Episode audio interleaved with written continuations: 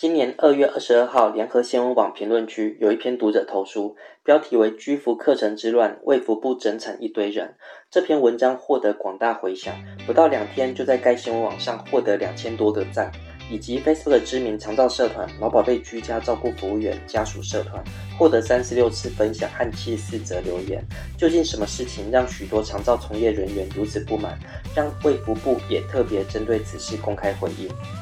嗨，大家好。我是用专业说白话讲重点不废话的小周药师，你正在收看小周药师聊长照。今天的主题是居服课程之乱，卫福部整惨一堆人。这篇读者投书的懒人包。这篇读者投书主张，卫福部在一月底公告，没上过身心障碍和失智症进阶课程的照服员，三月起就不给付照顾服务费用。造成照顾服务员需要赶在二月花时间上课，又适逢春假期，收入减少，支出增加，居服员大叹年难过。除了长照课程师资培训不足外，还要让平均学历为高中职的照服员短时间接受大量资讯，这样的学习成果也让人质疑。还有卫福部的长照人员受训登录系统尚未建制完成。长照政策实施不应该如此强硬和急迫，应该多点沟通才对。经过长照喵团队综合各家的说法和卫福部的声明，做了以下六点结论：一是先训练才可以服务失智症和身心障碍者，没有错。在一百零六年六月三号就公告了《长期照顾服务人员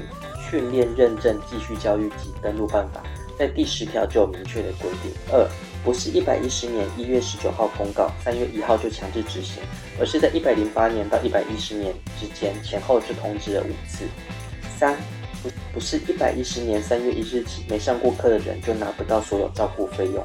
只是不提供 AA 十一这项加急，那这项加急是每个个案每天五十元。四一年课程场次充足，不是一百一十年才开始有课程。根据长照喵的资料库显示，不论是身心障碍或是失智症的进阶课程，在一百零九年都有超过一百二十场，在一百一十年已经登记的也超过一百二十场。长照喵是一个长照课程活动平台，在一百零八年六月上线，免费让长照单位刊登课程活动或接受民众的推荐，所以在一百零九年之后的课程收载比较齐全。那对于还没有上过相关课程的照服员，我们已经将全台的课程整理在置顶留言区，欢迎多加利用。五、课程师资与内容在一百零七年就有规范，但是上课现场监督机制不足，导致上课成效有限。六、长照人员受训登录系统确实尚未建制完成，没错，但是被照顾者的安全和权益也不能不保障。长照单位和照服员的抱怨到底从何而来？这要先说到长照二点零之前，居家服务采用标案制，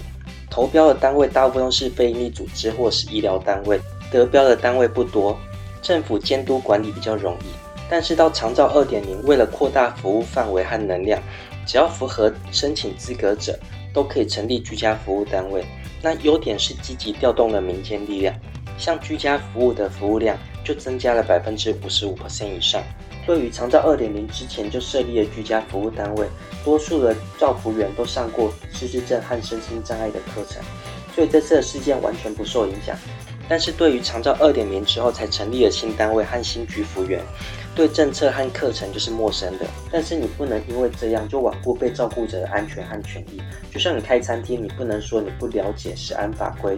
就违法一样。大家都有赶寒暑假作业或期末报告的经验，许多人就是喜欢赶在最后一刻才临时抱佛脚。但是因为课程监督机制不周全，导致许多造福员花了时间和金钱，又没有学到实用的内容，才会如此热烈回应这篇读者投书。